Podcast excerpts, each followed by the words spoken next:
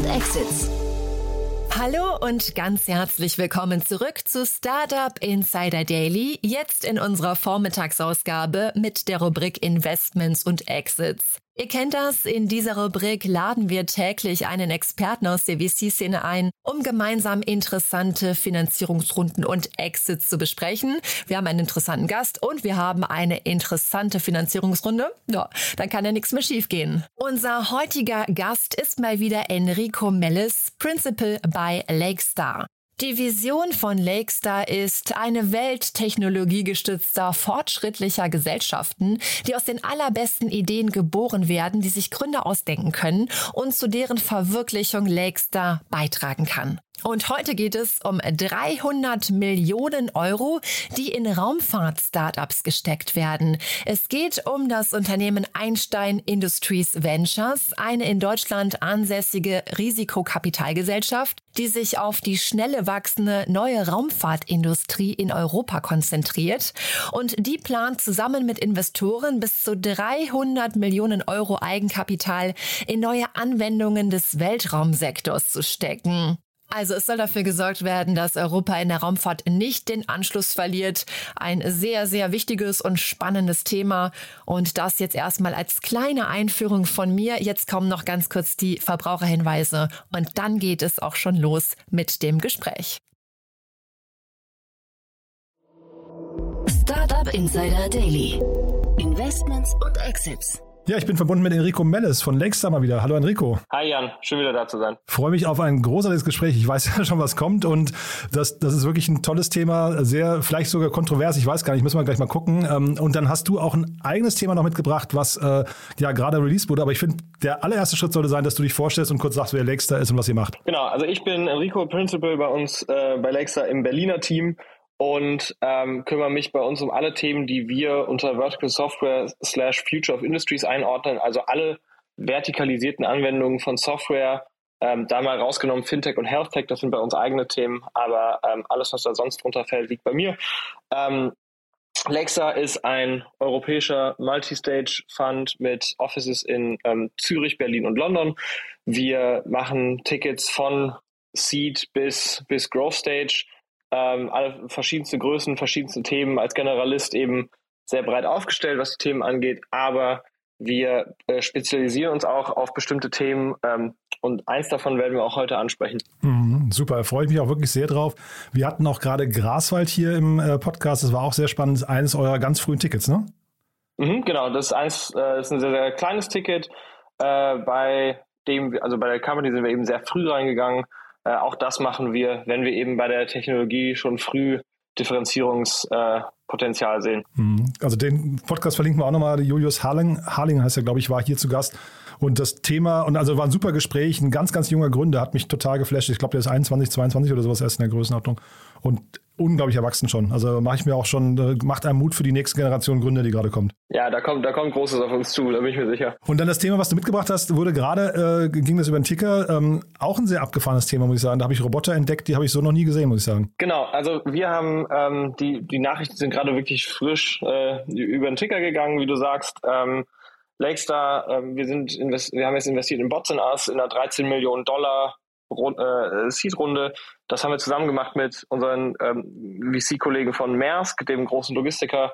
Ähm, schon drin vorher waren dort Capnamic und äh, Kindred, die haben jetzt auch nochmal mit investiert. Noch ein paar ähm, tolle Angels sind da mitgegangen. Und was Botsonas macht, ist, die haben eine Software-Plattform entwickelt, um erstmal Daten, Realtime-Daten zu sammeln im Warehousing-Kontext und diese dann zu nutzen, um erstmal das, die Operations zu optimieren und dann eben auch zu automatisieren.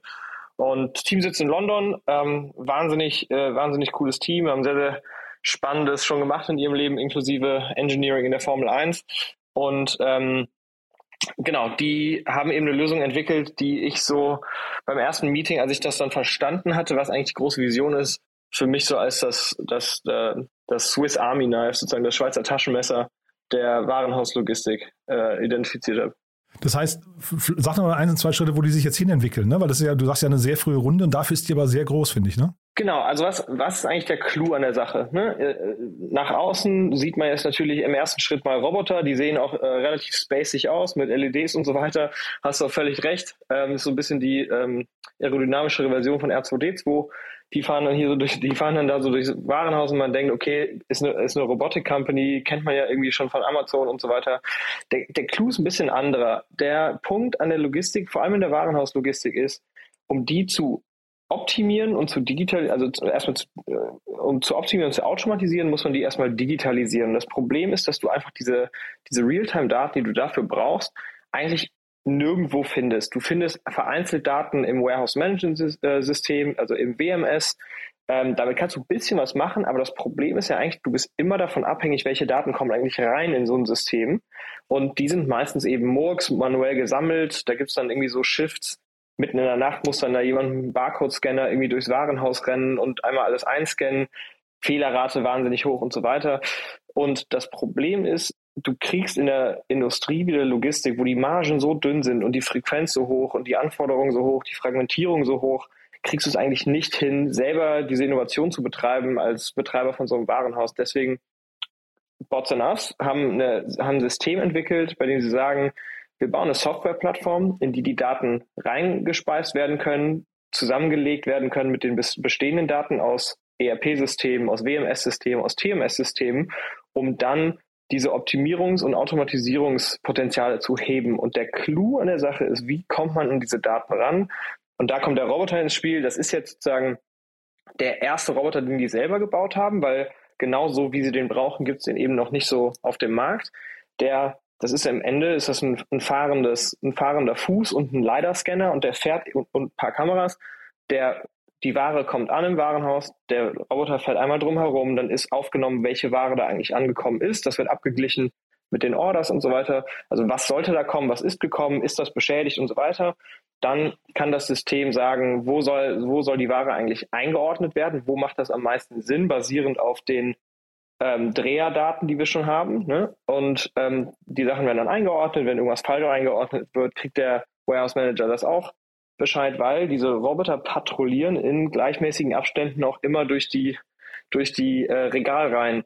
Sprich, so kriegst du zum ersten Mal in der Logistik ein, ähm, ein Realtime-Bild darüber, was eigentlich wo steht und was sich wie bewegt und so weiter. Es war alles vorher nur so halb da. Ne? Es gibt so manchen Kontext, in dem das möglich war, also so sehr standardisierte E-Commerce-Fälle. Also Amazon ist mal ein gutes Beispiel, wo halt die, man kennt das ja mit den, mit diesen Handscannern und diesen automatisierten Picking-Robotern, aber in der, in der, vor allem in der Middle Mile, die ja einen großen, großen Chunk vom Logistikmarkt ausmacht, ist das alles noch nie so richtig angekommen, weil halt auch noch keiner das Problem geknackt hat, wie komme ich da mit einem Low-Cost, Low-Complexity-System schnell rein und bietet dann diesen diese Automatisierungspotenziale relativ sozusagen kostengünstig an. Und dafür brauchst du eben dieses Paket aus Softwareplattformen mit einem aktuell noch proprietären Roboter. Der ist, das sind Off-the-Shelf-Parts, ne? also der ist sozusagen von dem Team nur zusammengeschraubt aus, aus, aus, äh, aus Teilen, die es schon gibt.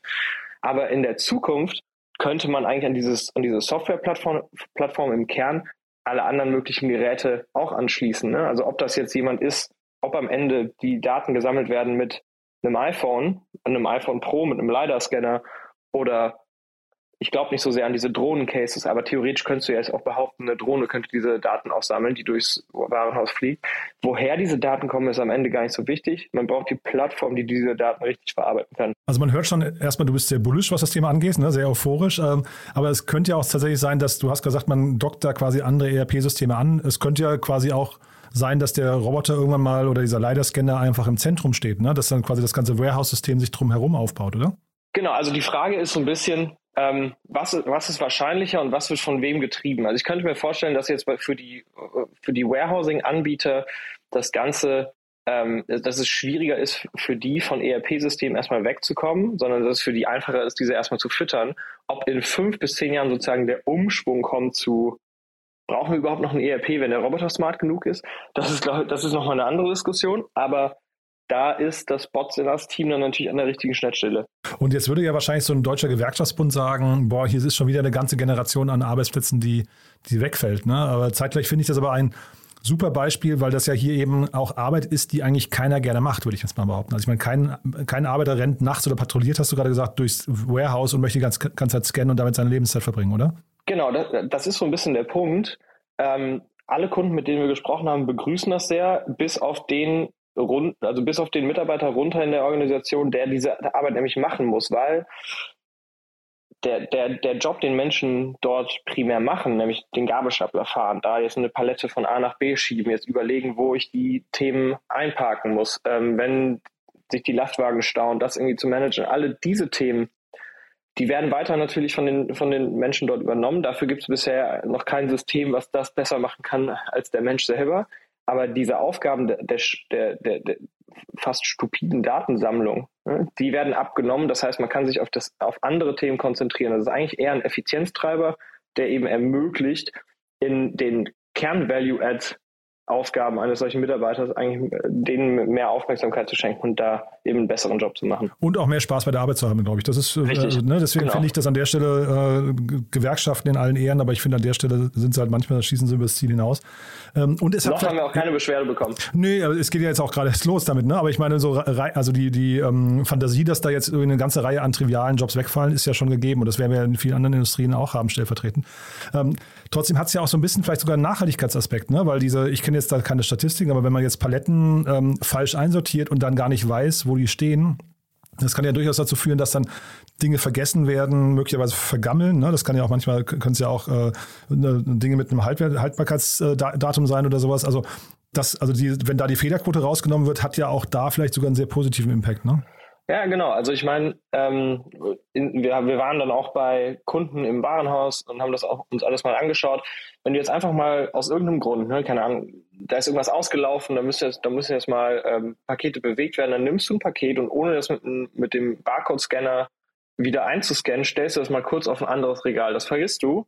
Das taucht in einem normalen Warenhaussystem nie wieder auf. und beim Bots und Us taucht es halt in dem Moment wieder auf, in dem der Router dran vorbeifährt und sagt, egal ob der den Barcode sehen kann oder nicht, ne, weil man kann es ja auch falsch rum reinstellen, aber der, der, der Roboter nimmt die Daten auf und das System erkennt dann anhand dieser Daten, die der Roboter sammelt, hey, das Ding sollte da eigentlich gar nicht stehen. Entweder kriegt, kommt einfach ein Alert, ne? Was ist das? Ich kann das nicht sehen, ähm, ich kann den Barcode nicht lesen, warum steht das da? Oder wenn Sie den Barcode lesen können, ne, falls es jemand braucht, dann wissen wir, wo es steht. Nee, also super cooles Thema, muss ich sagen. Ähm, vielleicht ganz kurz nochmal, Maersk hast du gesagt, äh, nur als äh, vielleicht äh, kurze Antwort noch dazu, als Strategie schon sehr früh drin. Ähm, wann macht man das, wann macht das Sinn? Also Maersk Growth ist jetzt mal ein, ein Sonderbeispiel, weil die eigentlich, die sind schon ein ganz alleinstehender VC, der natürlich gespeist wird auch davon, dass man durch Maersk als äh, als Mutterschiff sozusagen viel Expertise und viel Kontakte natürlich heben kann, gerade in der Logistik. Also sie spezialisieren sich schon auf solche Cases. Aber das ist, also im, deren Interessen sind die eines einfachen VCs. Die haben jetzt irgendwie keine, äh, die, die, die haben da jetzt kein Interesse, das Thema schnell vom Markt zu bringen, sondern die wollen, die sind interest aligned mit dem Gründerteam und uns und wollen daraus eine, eine große Multibillion Dollar Category Defining, wie wir es so schön sagen, Company bauen. Okay, aber das heißt, der strategische Aspekt ist erstmal zu vernachlässigen, weil man, man sagt ja immer, in frühen Runden sollten eigentlich keine Strategen an Bord sein oder wenn dann, dann sehr viele, ne? Ja, beziehungsweise der strategische Effekt geht halt in eine Richtung, ne? nämlich nur zugute, zugute der ja, Company. Genau, genau. Die können nämlich sozusagen ihre, ihr Kontaktbuch aufmachen und äh, sozusagen das Ganze in ihre Kunden ausrollen, aber eben nicht die Company in ihre eigene reinrollen. Nee, mit Strategie, man sagt ja immer, man verbaut sich dann Exit-Kanäle möglicherweise, wenn dann einer schon drin ist, das, das dachte ich, ne? Das will man genau. eigentlich vermeiden, ne?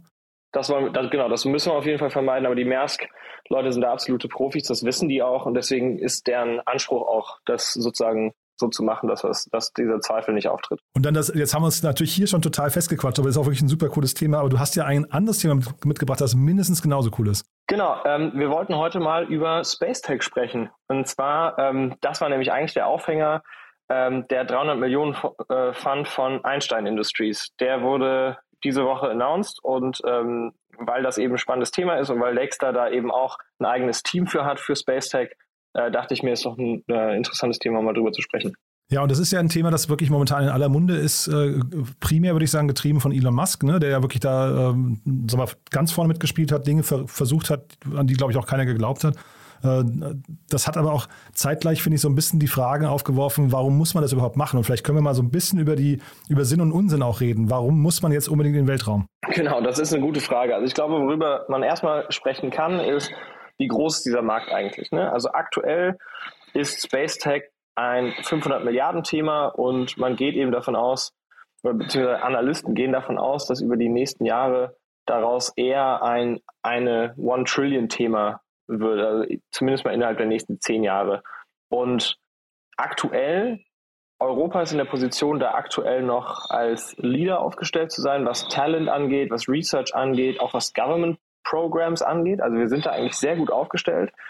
Das Einzige, was bei uns fehlt, ist interessanterweise noch die, die Funding. Also das Einzige, was das Problem, was wir haben, ist die Funding Gap sozusagen. Ne? Wenn du dir Funding anschaust, in Europa Public Spending on, on, on Space ist zehnmal größer noch als Private. In den USA ist diese Lücke nicht da. In den USA groß, also da, da deutlich, deutlich mehr aus dem privaten Sektor investiert und deswegen sind da halt auch schon deutlich größere Outcomes entstanden. Und deswegen finde ich es ein sehr, sehr gutes Signal, ein sehr, sehr wichtiges Signal, dass eben auch einmal Einstein Industries jetzt als großer Fund, aber eben auch Investoren wie wir äh, mit tiefen Taschen eben sagen, das ist ein Thema, das für uns wichtig ist. Und warum finde ich das wichtig? Naja, du hast es jetzt wahrscheinlich ähm, gesehen, ne, zu, zu, zu, zum Beginn der Ukraine-Krise, das Thema wie macht man jetzt da eigentlich das Internet wieder an? Und äh, Starlink kommt eben aus Hand von aus, aus der Hand von Elon Musk und das ist natürlich auch toll, aber ist das ist das eine, eine sustainable Strategie, dass wir als Europa sowas nicht auch selber können? Und ich glaube, das ich glaube, das sollten wir selber können, nicht weil ich sage, dass, dass ich, man vertraut den Amerikanern nicht, sondern einfach aus dem Selbstverständnis heraus, dass wir eben auch diesen Research anbieten, aus dem ähm, aus dem Selbstverständnis heraus, dass wir hier auch World-Class-Talent haben, sollte es auch möglich sein, aus Europa solche Firmen zu bauen. Also verstehe ich. Ähm, und das ist jetzt, wenn ich jetzt sage, ich würde mir eigentlich wünschen, dass man gar nicht mehr so in Kontinenten und, und Nationen denkt, äh, bin ich, ist ein bisschen weltfremd, ne? ein bisschen verklärt. Also das, ich glaube, da, da sind wir noch, noch weit von weg. Von daher bin ich bei dir, dass wir eine europäische Antwort brauchen. Ähm, ich glaube, man muss vielleicht auch mal erstmal differenzieren bei den ganzen Geschäftsmodellen. Du hast jetzt gerade ähm, quasi Internet genannt, aber äh, ich glaube, durch Elon Musk und dann auch Jeff Bezos oder auch ähm, äh, hier den, den, den Virgin-Gründer ähm, äh, Richard Branson, kam jetzt erstmal so dieses ganze Thema Weltraumtourismus. Und ich meine, das, da müssen wir, glaube ich, erstmal vielleicht kurz einen Kommentar dazu. Das sind nicht die Modelle, über die wir hier gerade sprechen, ne? Nicht zwangsläufig. Also wir, unser Space Tech Team unterteilt diesen Markt in Upstream, Midstream und Downstream. Ähm, Upstream ist Space-Infrastruktur sozusagen. Ne? Das geht los bei dem Design und Manufacturing von Satelliten, Raketen, Launchern, ähm, Ground Systems, also auch äh, sozusagen die ähm, Systeme, die du brauchst, um eben ähm, Downlink hier auf der, äh, auf der Erde mit, äh, mit Satelliten herzurichten. Midstream ist eben sozusagen ne, Data Acquisition, äh, Processing, Archiving, Distribution, also sozusagen die, Op die Operations, die dann darin stattfinden. Und das Downstream die Downstream-Produkte sind eben die, äh, bei denen das, was da mit der Infrastruktur möglich gemacht wird, eben ausgenutzt wird. Ne? Und wir unterteilen dann diese Gruppen in eigentlich sechs große Themen. Es gibt Launching, es gibt das Ground-Segment, es gibt ähm, Satellites, dann gibt es, wie du angesprochen hast, In-Space Transport und Tourism. Und dann gibt es In-Space Facilities and Manufacturing, sehr, sehr spannendes Thema. Und als letzte, da sind wir noch am weitesten von weg, ist ähm, Deep Space Exploration. Und welche Themen begeistern euch jetzt? Wir können ja auch gleich noch mal gucken, inwieweit sich eure Thesen vielleicht oder inwieweit ihr euch unterscheidet von Einstein äh, Industries. Aber ähm, was sind so die Themen, die, die euch da am meisten faszinieren? Genau, also ich glaube, das erste Thema, was wir erstmal für, äh, für, für, Europa gesehen haben, war das Thema Launching. Und deswegen haben wir mit Lakestar in, äh, vor zwei Jahren, 2020, auch in ESA Aerospace investiert als sozusagen äh, europäischer Player, der es möglich macht, LEO äh, also Lower Earth Orbit Satelliten ähm, kostengünstig in, äh, in den Orbit zu bringen. Ähm, das ist also ein Thema, da sind wir jetzt schon investiert. Das ist für uns also sozusagen jetzt, ähm, jetzt nicht abgehakt, aber wir haben dann natürlich jetzt ein, ein, großes Ticket bei einer Company geschrieben, bei der, mit der wir dann jetzt, bei der wir dann jetzt auch nicht einen direkten Competitor invest, äh, finanzieren würden. Das heißt, da sind wir jetzt so drin. Das nächste Thema ist aber Satelliten. Da steckt für uns gerade der Fokus. Wir glauben, die Commercial Readiness ist da sehr, sehr hoch. Und da ist eben jetzt auch besonders ähm, viel noch zu holen. Also dementsprechend schauen wir uns eben viel Satellite Technology an.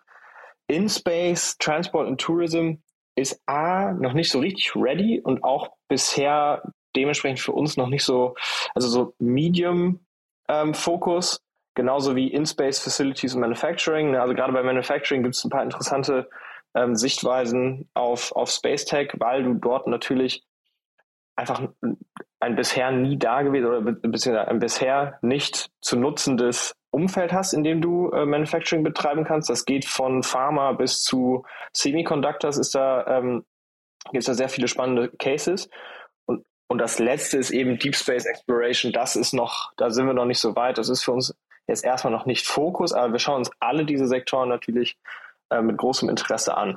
Ich finde es total interessant, das Timing jetzt von diesem Fonds. Ähm, also 300 Millionen ist ja wirklich auch, also ist schon mal viel Geld. Ne? Ist jetzt für Space vielleicht wenig, weil da kennen wir jetzt zum Beispiel von so SpaceX oder so, was da schon reingeflossen ist, das sind nochmal andere Dimensionen. Aber ähm, ich habe mich vom Timing her gewundert, weil jetzt gerade ja so die Marktstimmung eher so ist, dass man eher auf die Geschäftsmodelle geht, die relativ schnell profitabel werden könnten, ne? die also zumindest irgendwann ihren Case belegen können. Und das ist ja bei Space eigentlich genau das Gegenteil, oder?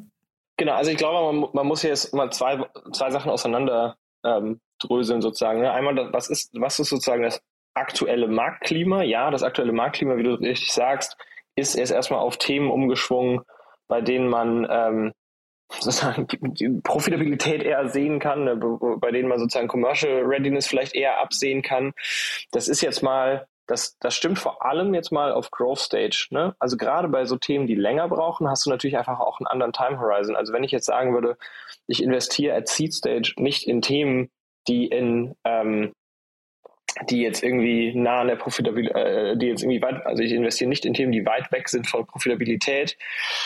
Das ist etwas, das halte ich für etwas kurzsichtig, weil wahrscheinlich in sieben, acht, neun Jahren, bis dann sozusagen solange wie eben so ein Fund dann läuft, ne, depending, also abhängig davon, wann man eben investiert, sieht die Welt halt eben wieder ganz anders aus. Ne? Also das mal Punkt eins. Also die Frage ist eher eine vom Investment Horizon und der Stage. Ne, wenn du jetzt sagst, ich investiere jetzt aber pre-IPO und irgendwie in ähm, und in naja, ein, zwei Jahren muss das Geld wieder zurückkommen, ja gut, dann ist, dann sieht die Welt vielleicht wieder etwas anders aus. Aber ähm, das ist jetzt erstmal sozusagen der andere Punkt. Ähm, das nächste ist, wenn ich mich jetzt als Fund, so wie die Einstein Industries, auf Space Tech spezialisiere, dann hat das, dann ist das sozusagen also sozusagen schon eingebacken in deren, ähm, in deren, in deren Fundstrategie und Investmenthypothese, dass eben, dass die ja wissen und deren Investoren auch, dass es eben um diese Themen geht, die teilweise im wahrsten Sinne des Wortes eben Moonshots darstellen, die, bei denen es eben etwas länger dauern kann, bis da ähm, klare Commercial Traction oder was zu sehen ist. Das heißt, du meinst im Prinzip, wenn ein Fonds von vornherein erklärt, in welchen Bereich er reingeht, könnte ja auch ein Pharmafonds sein, das ist wahrscheinlich ähnlich, ne? Ähm, dass man, wenn man also einfach signalisiert, hier, hier geht es nicht um den schnellen Return oder um die schnelle Profitabilität, dann ist das für den Fonds hinterher auch unproblematisch, in solche Themen zu gehen, ja?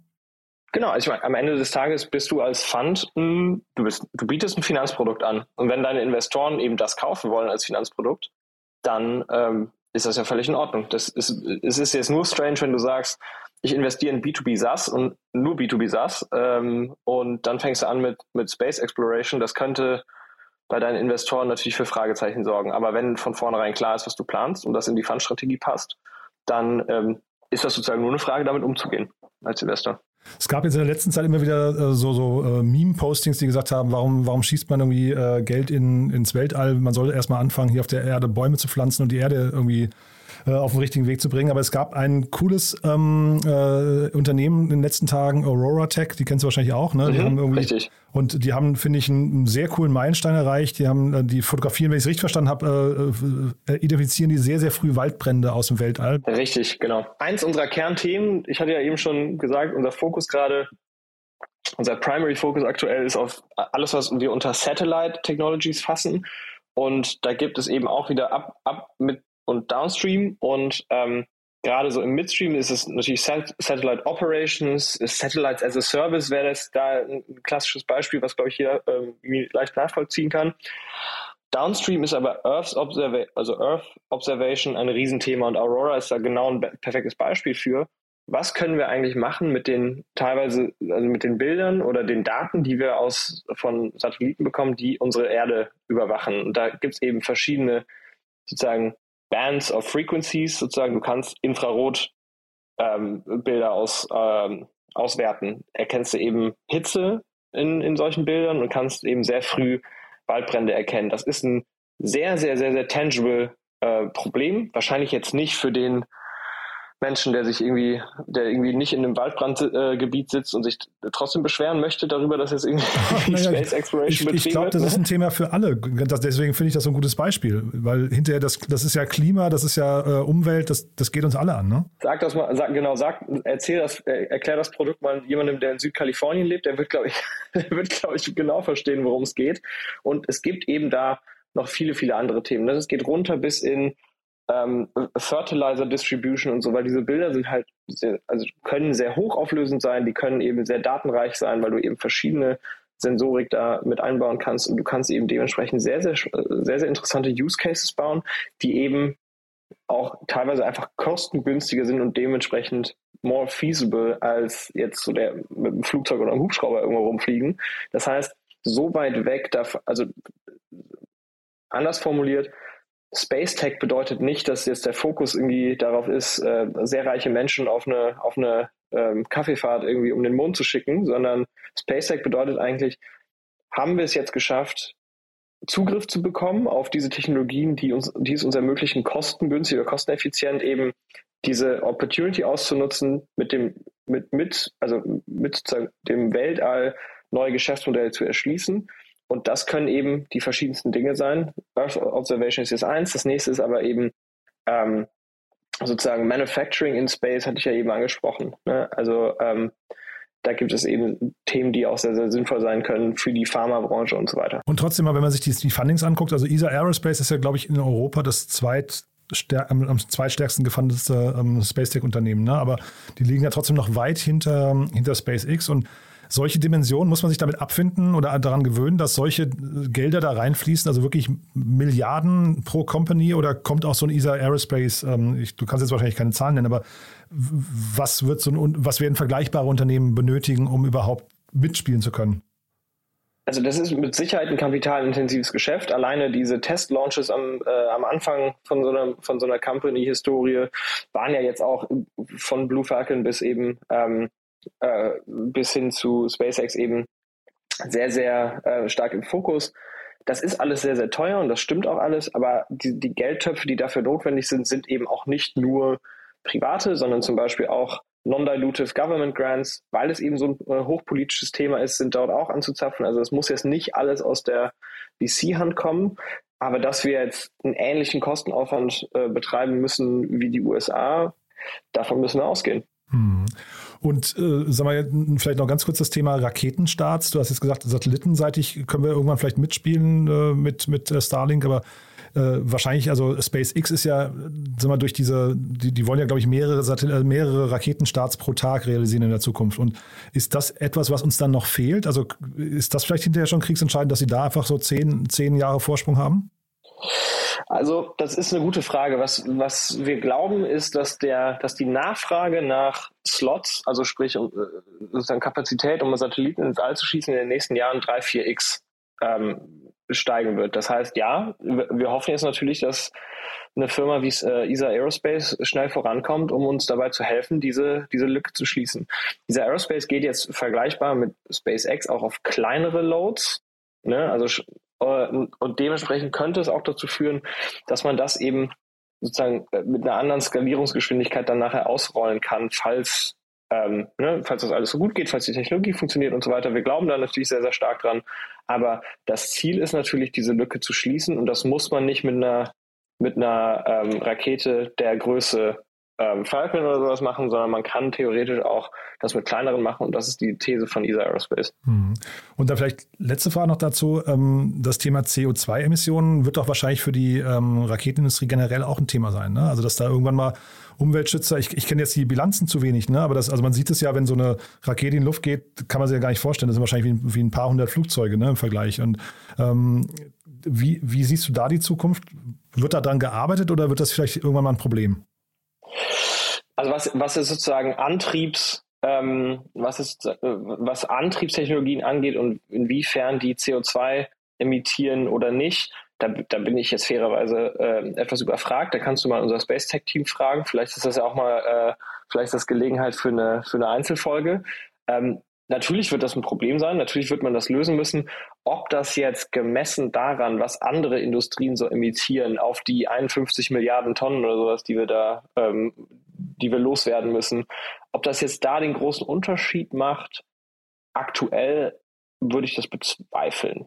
Ähm, da da wäre wahrscheinlich die Nettorechnung aktuell noch größer. Aber ähm, du, ja, ich, ich stecke auch nicht. zu wenig drin. Ne? Wir haben es ja eben gerade an, an Beispielen gesehen. Es gibt ja wirklich auch verdammt viel Grund, dass man äh, oder einen guten Grund, warum man da was hochschießt. Ne? Und dann, wenn man tatsächlich die, die Erde von oben ähm, sag mal, observieren kann und sieht, wo entstehen vielleicht Waldbrände, dann hast du vielleicht da schon eine äh, ich weiß, ein Nullsummenspiel dadurch sogar. Ne? Das, das kann ja auch sein. Aber ähm, es ist so ein bisschen die Frage, warum, also welche, welche Geschäftsmodelle gehören überhaupt in Weltall und welche nicht. Ne? Und das, äh, wenn es nur getrieben ist von Geld und niemand so drauf guckt, ob es hinterher auch umweltseitig vertret, vertretbar ist, dann ist natürlich so ein bisschen, also nicht, dass, richtig. nicht, dass es ein Problem wird. Genauso. Ne? Genau. Ja. Se sehen wir absolut genauso. Cool. Aber den, den, Deep Dive können wir auch gerne mal machen mit deinem, mit deinem Team. Das äh, klingt super spannend, aber das war auch jetzt schon, finde ich, mega cool, muss ich sagen, Enrico. Haben wir was Wichtiges vergessen zu denen? Ähm, also wahrscheinlich äh, können sich jetzt alle ähm, Unternehmen, die irgendwie in dem Bereich forschen, entweder bei euch und oder bei äh, Einstein äh, Industries melden. Ich weiß nicht, steht ihr in Kontakt? Ist das irgendwie jetzt Competition für euch oder? Äh, ich bin mir sicher, wir stehen in Kontakt. Ich persönlich nicht, ähm, aber das, ich bin mir hundertprozentig sicher, unser Space Tech Team tauscht sich regelmäßig mit den Kollegen aus. Hm. Also wir haben es gesagt, das ist ein deutscher Fonds, das ist nochmal wichtig dabei, ne? oder ein europäischer Fonds, aber mit Sitz in Berlin und München. Genau. Also sehr, sehr spannend. Ähm, bleiben wir dran, ja? Ja. Cool. Dann ganz lieben Dank, Enrico. Hat mir großen Spaß gemacht. Zwei super coole Themen. Und ja, dann alle anderen Startups können sich sowieso bei euch melden. Ne? Ihr, ihr, investiert immer früher, aber auch in den späteren Phasen, da kennt man euch aber sowieso, glaube ich. Ne?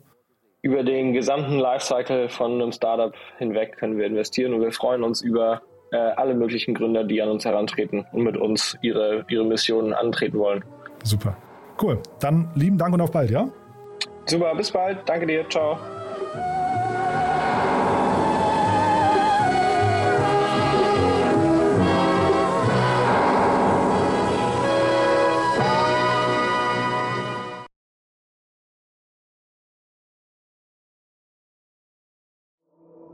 Startup Insider Daily, Investments und Exits. Der tägliche Dialog mit Experten aus der VC-Szene.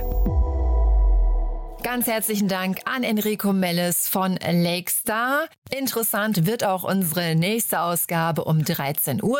Schaltet da auch sehr gerne ein. Zu Gast haben wir Boris Radke, VP Corporate Affairs von Omio. Das Berliner Reisestartup Omio hat in einer aktuellen Finanzierungsrunde umgerechnet 76 Millionen Euro, also 80 Millionen US-Dollar eingesammelt. Und damit endet die Vormittagsausgabe von Startup Insider Daily. Ich wünsche euch noch weiterhin einen tollen Tag und hoffentlich dann bis später um 13 Uhr. Macht's gut, eure Eva.